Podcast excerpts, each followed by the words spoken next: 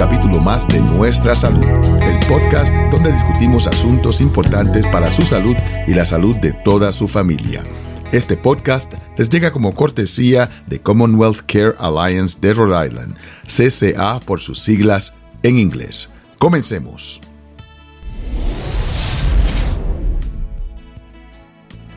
En el día de hoy tenemos un programa muy especial acerca de un asunto que afecta a muchas mujeres, especialmente las mujeres que han tenido muchos hijos. Y para hablar acerca de este problema y no solamente de eso, de un estudio que se está celebrando en el hospital Women and Infants, está con nosotros la doctora Vivian Song. Ella es una doctora especializándose en la medicina pélvica femenina y cirugía reconstructiva, especialmente en el tratamiento y la investigación de los trastornos del suelo pélvico femenino, que es lo que causa los problemas de incontinencia. Ha tenido numerosos cargos de liderazgo y ha recibido muchas becas desde 2006 para llevar a cabo investigaciones de alta calidad acerca de los trastornos del suelo pélvico. Su trabajo ha sido reconocido por el Wall Street Journal y por el Providence Business News. También la doctora Song se ha centrado en los resultados informados por el paciente y la investigación centrada en el paciente, mejorando la diversidad e inclusión en la investigación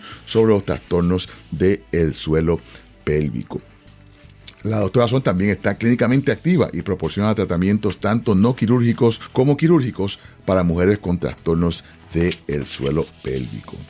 Primeramente vamos a hablar acerca de ¿Qué es la investigación? Porque eso es bien importante y la importancia de esta. La investigación médica es la investigación y el estudio sistemático de tratamientos y problemas de salud para poder mejorar nuestra comprensión del cuerpo humano y mejorar la atención médica.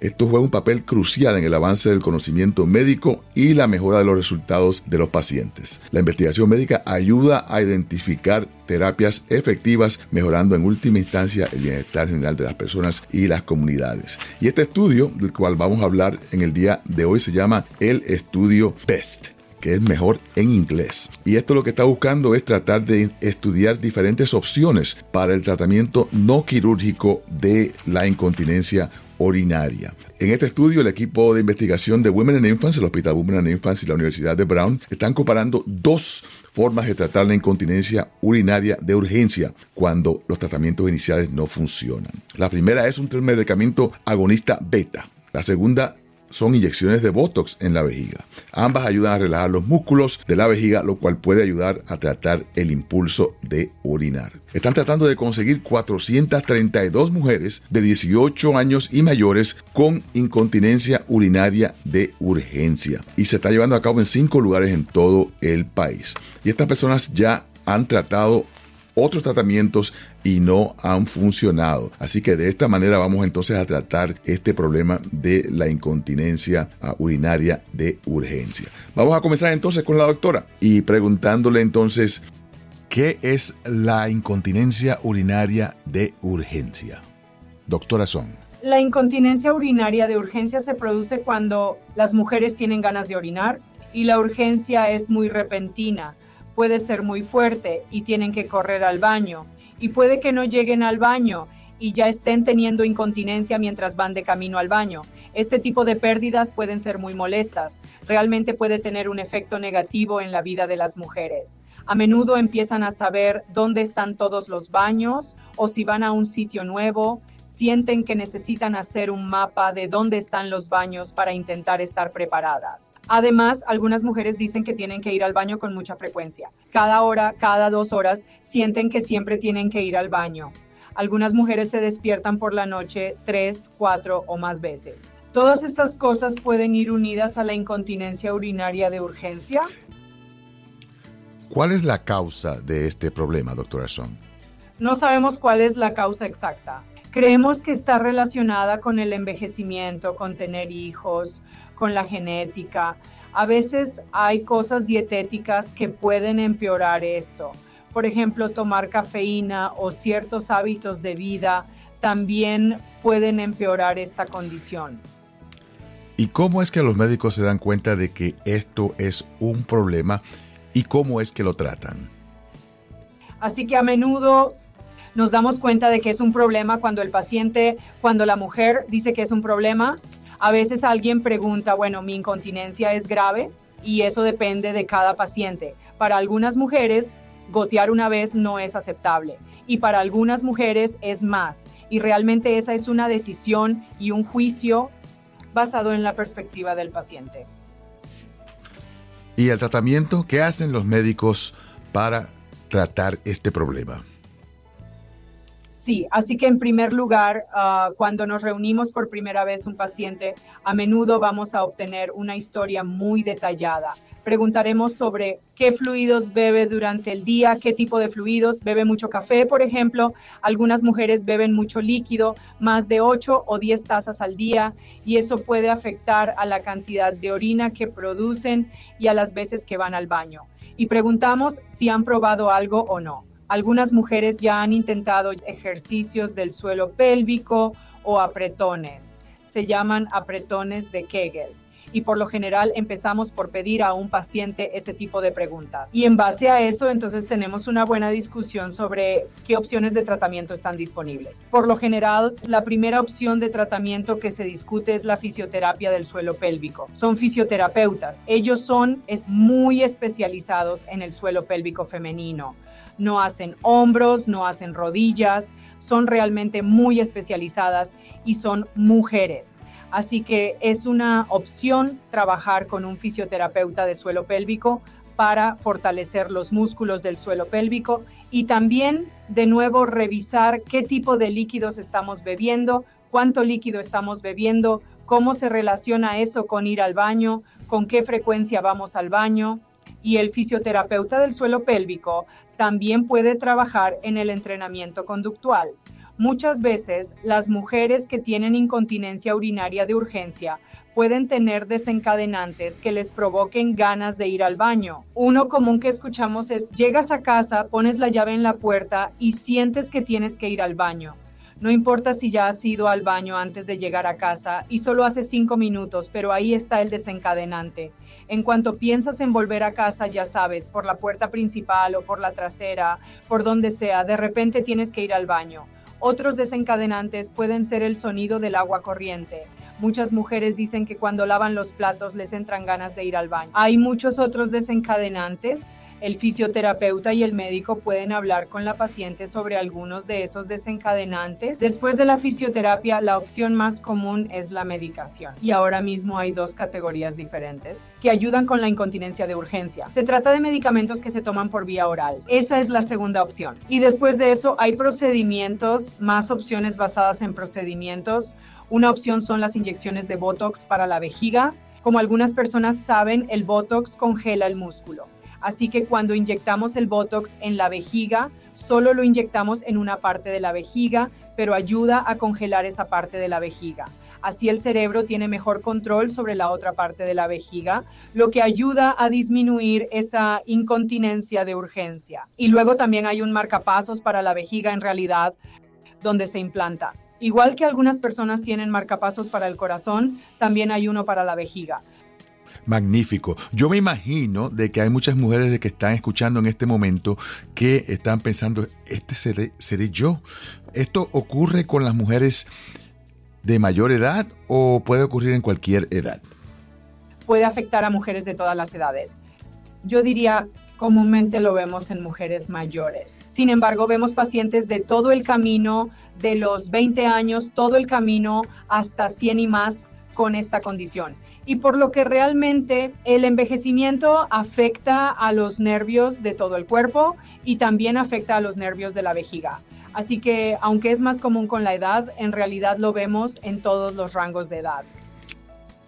Yo me imagino de que esto es algo bien difícil para las personas hablar de esto con sus amigos o, su médico. Ah, y muchas estarán pensando después de escuchar este programa, caramba, esta seré yo. ¿Cuántas veces tengo que perder la orina? ¿Cuántos episodios tengo que tener de incontinencia para comunicarme entonces con mi médico? Creo que en nuestra consulta vemos mujeres que a veces solo quieren información como usted ha dicho, como si les hubiera pasado una vez o dos y están preocupadas y quieren saber más. Y luego vemos a mujeres que están muy preocupadas y les ocurre a diario o que llevan compresas todo el tiempo o que siempre tienen pérdidas y siempre tienen incontinencia y eso afecta mucho a su estilo de vida. Creo que de nuevo depende de la mujer lo molesto que sea. Incluso un episodio de pérdidas a la semana o al mes puede ser muy molesto para algunas personas y definitivamente deberían mencionárselo a su médico si les molesta. Así que depende de la persona, depende del el trabajo que la persona esté haciendo, si tienen que trabajar paradas todo el día. Me imagino que eso es más problemático que una persona que está en su casa sin ese tipo de urgencia. Si alguien tiene que ver clientes todo el día, está detrás de un mostrador, me imagino que eso es mucho más difícil. Por supuesto, creo que a veces vemos a profesores que no pueden ir al baño con rapidez todo el tiempo a empleados de correos, a personas que no trabajan necesariamente desde casa, pero también a personas que trabajan desde casa porque están en casa y tienen muchos desencadenantes en casa que les provocan esta urgencia y esta incontinencia de urgencia. Pero sí, realmente cualquiera puede tenerla y a cualquiera le puede molestar y realmente puede variar. Bueno, ¿y por qué están llevando a cabo este estudio? ¿Qué es lo que estamos tratando de entender y de investigar? Así que estamos llevando a cabo este estudio porque a menudo si la fisioterapia del suelo pélvico no funciona y si un primer intento o un segundo intento de los medicamentos no funciona, los pacientes pueden llegar a ser muy frustrados y los pacientes pueden pensar que nada va a funcionar, estoy tan frustrado con mi vejiga. Y realmente la pregunta es, ¿cuál es el mejor paso siguiente? probar una medicación diferente o seguir adelante con las inyecciones de Botox? Y esa es la pregunta que este estudio intenta responder. Y una de las cosas que estamos realmente entusiasmados con este estudio es que en realidad fue diseñado con la ayuda de los pacientes. Así que no fueron solo los investigadores los que plantearon la pregunta y diseñaron el estudio. De hecho, contamos con todo un panel de pacientes con incontinencia de urgencia que nos ayudó a diseñar el estudio para que fuera fácil de usar para los pacientes y tuviera sentido para ellos, con procedimientos que les interesaran y de forma que fuera fácil para ellos, fácil para los pacientes. ¿Y estos tratamientos que van a utilizar en este estudio se han utilizado anteriormente? ¿Es esto un estudio experimental o ya hemos usado estos métodos para tratar la incontinencia urinaria? Sí, no, así que la gran pregunta, estos tratamientos no son experimentales, están disponibles, son un poco más nuevos que algunos de los medicamentos más antiguos que están disponibles. Así que uno es una nueva categoría de medicación, probablemente lleva en el mercado, yo diría, unos siete años, así que no es nuevo, pero es más reciente. Y la otra son las inyecciones de Botox para la vejiga, de las que ya hemos hablado. Tampoco es nuevo, ah, también existe desde hace 10 o 15 años, pero lo que el estudio está haciendo es en realidad tratando de comparar estos dos tratamientos. Estudio nunca se ha hecho y no sabemos en mujeres que han probado los medicamentos básicos y la terapia pélvica básica, por ejemplo, qué camino es el mejor el Botox o esta otra medicación. Así que ambos tratamientos han sido utilizados. Lo que queremos saber exactamente es cuál de los dos tratamientos es el mejor para los pacientes individuales. Exactamente. Y puede que haya uno que sea mejor para ciertas pacientes, pero no para otras, dependiendo de, eh, ya sabes, los objetivos de la paciente, sus expectativas, sus valores, ya sabes, las cosas que son importantes para ella. Y puede haber algunos otros, las características clínicas que podrían señalar, ya sabes que un tratamiento podría ser mejor para alguien que el otro. ¿Y cuán seguros son estos tratamientos para las personas? La gente tiene miedo de que esto puede tener algún tipo de complicación. Sí, así que de nuevo, todos estos tratamientos han sido aprobados, ya sabes, por la FDA, están en el mercado de hecho, se usan rutinariamente. Eh, prescribimos ambos todo el tiempo fuera del estudio y ambos son seguros. Hay algunas contraindicaciones, por ejemplo, para el Botox, como si no se vacía la vejiga del todo. Y eso es algo que el médico debe comprobar. Pero por lo demás, ambos tratamientos son muy seguros y están disponibles. Ya sabes, como he dicho, ni siquiera no a través del estudio. Y ustedes van a trabajar con el médico de cabecera, el ginecólogo, la persona que esté atendiendo a esta paciente regularmente para este o para cualquier otro problema. Sí, absolutamente. Quiero decir, creo que en la atención normal a menudo ah, recibimos, ya sabes, ah, referencias de ginecólogos, de médicos de atención primaria que tal vez ya han intentado ah, prescribir fisioterapia o han probado algunos de los, ya sabes, medicamentos de primera línea y no han funcionado. Así que a menudo recibimos derivaciones. Trabajamos con médicos y otros proveedores de la comunidad para ayudar a atender a los pacientes cuyos tratamientos de primera línea no han funcionado. ¿Y cuánto tiempo toma este estudio? ¿Cuánto tiempo las personas van a estar bajo la supervisión de los médicos en el hospital Women and Infants?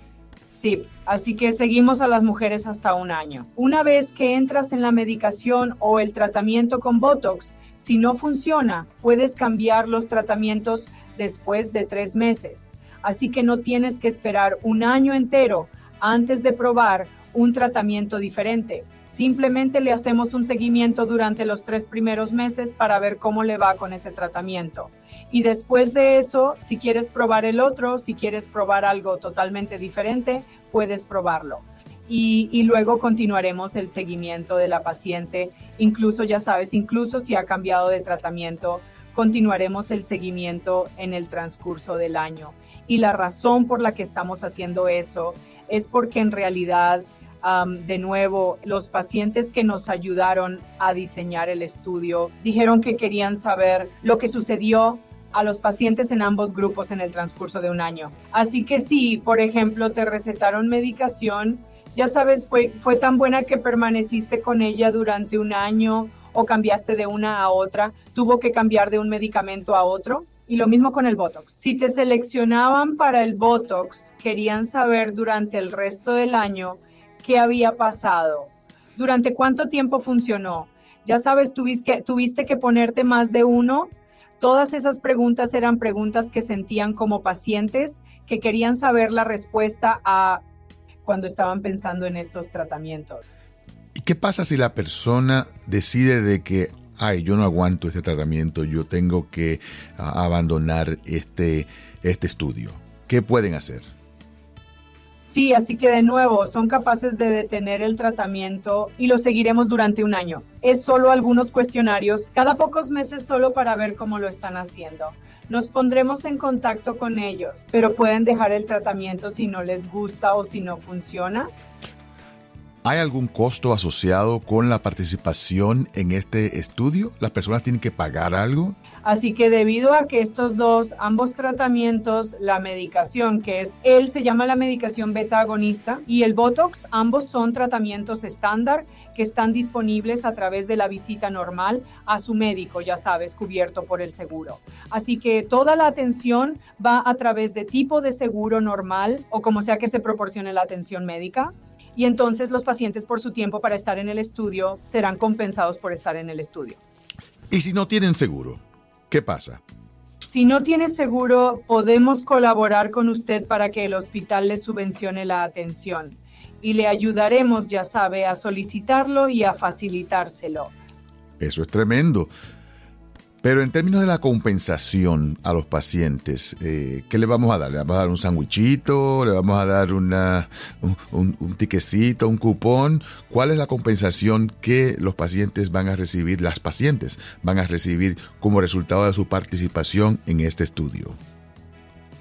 Bueno, ya sabes, no he almorzado mucho, así que un sándwich suena muy bien, pero es más que un sándwich. En realidad para las mujeres porque ya sabes, estamos como pidiendo por su tiempo en el transcurso de un año, reciben reembolsos en diferentes momentos durante el año por un total de hasta 425 dólares. Así, por ejemplo, cuando vienen y hacen sus cuestionarios de referencia, reciben 50 dólares y luego en cada visita posterior reciben 50 dólares.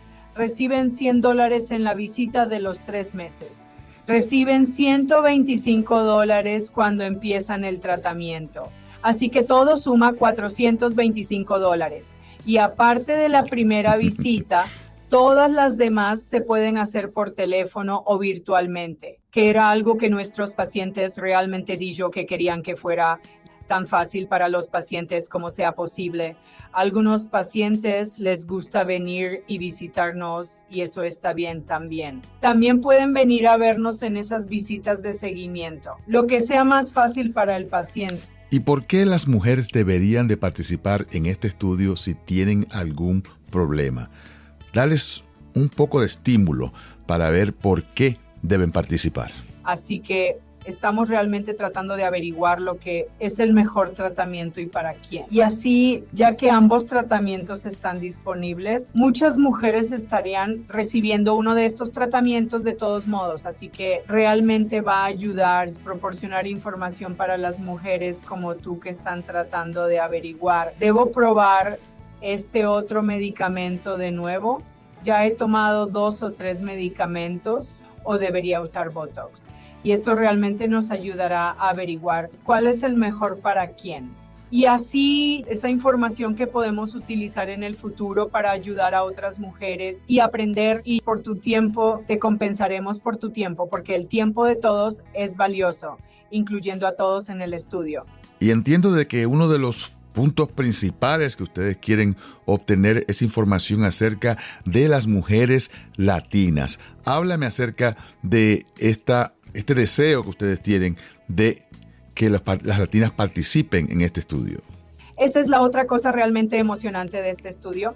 No solo que los pacientes nos ayudaron a diseñarlo, y tenemos pacientes de, um, ya sabes, nuestro sitio, uh, hoy es Women and Infants en Providence, Rhode Island, pero otros cuatro sitios, Alabama, San Diego, Nuevo México y Washington, D.C. Y este estudio, a diferencia de muchos otros estudios de investigación, tenemos un gran compromiso de la comunidad componente donde todos estos diferentes cinco sitios, todos estos diferentes cinco ciudades realmente están trabajando con nuestra comunidad para tratar de averiguar lo que ya sabes, las comunidades quieren saber sobre el suelo pélvico y la vejiga.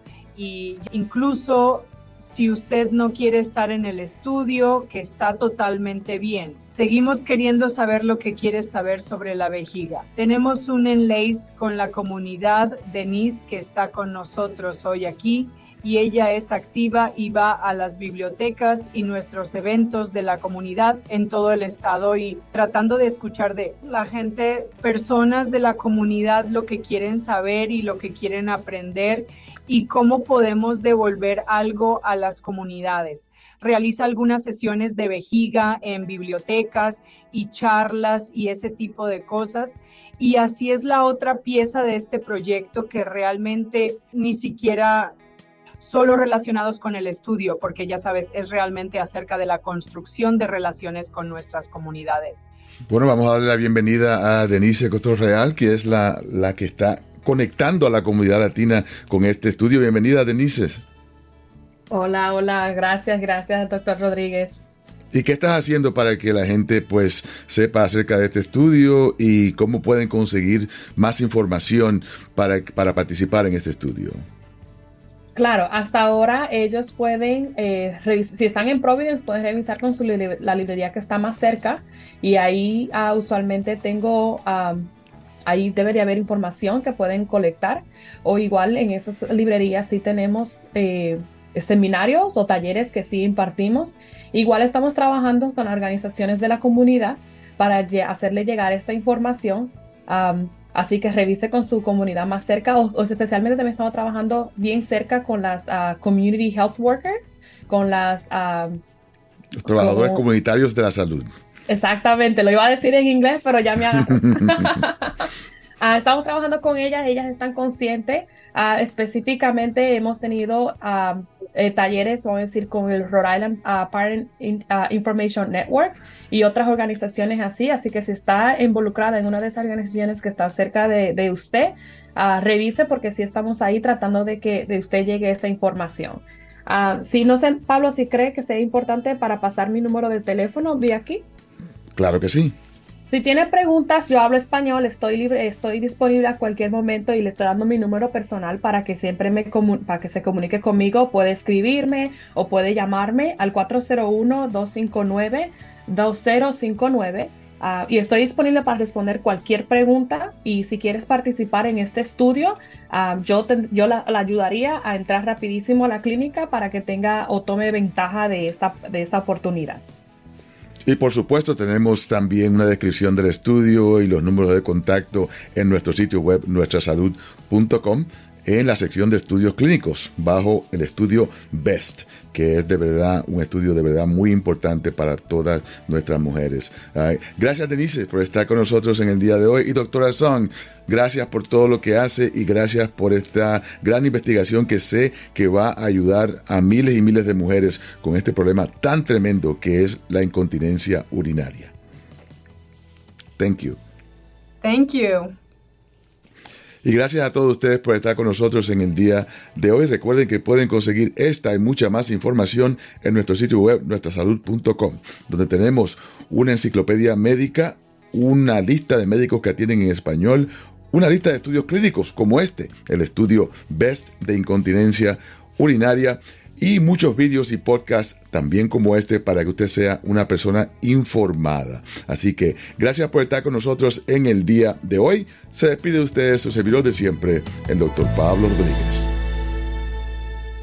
Toda madre merece darle a su bebé un comienzo seguro y saludable. La atención y las pruebas durante el embarazo desempeñan un papel importante en la detección y prevención de problemas de salud que podría transmitirle a su bebé. Siéntase más tranquila si toma medidas importantes tanto para su salud como la de su bebé. Tomar medidas tempranas durante su embarazo puede ayudarle a prepararse para un futuro más brillante y saludable. Visite health.ri.gov barra inclinada comienzo saludable para obtener más información.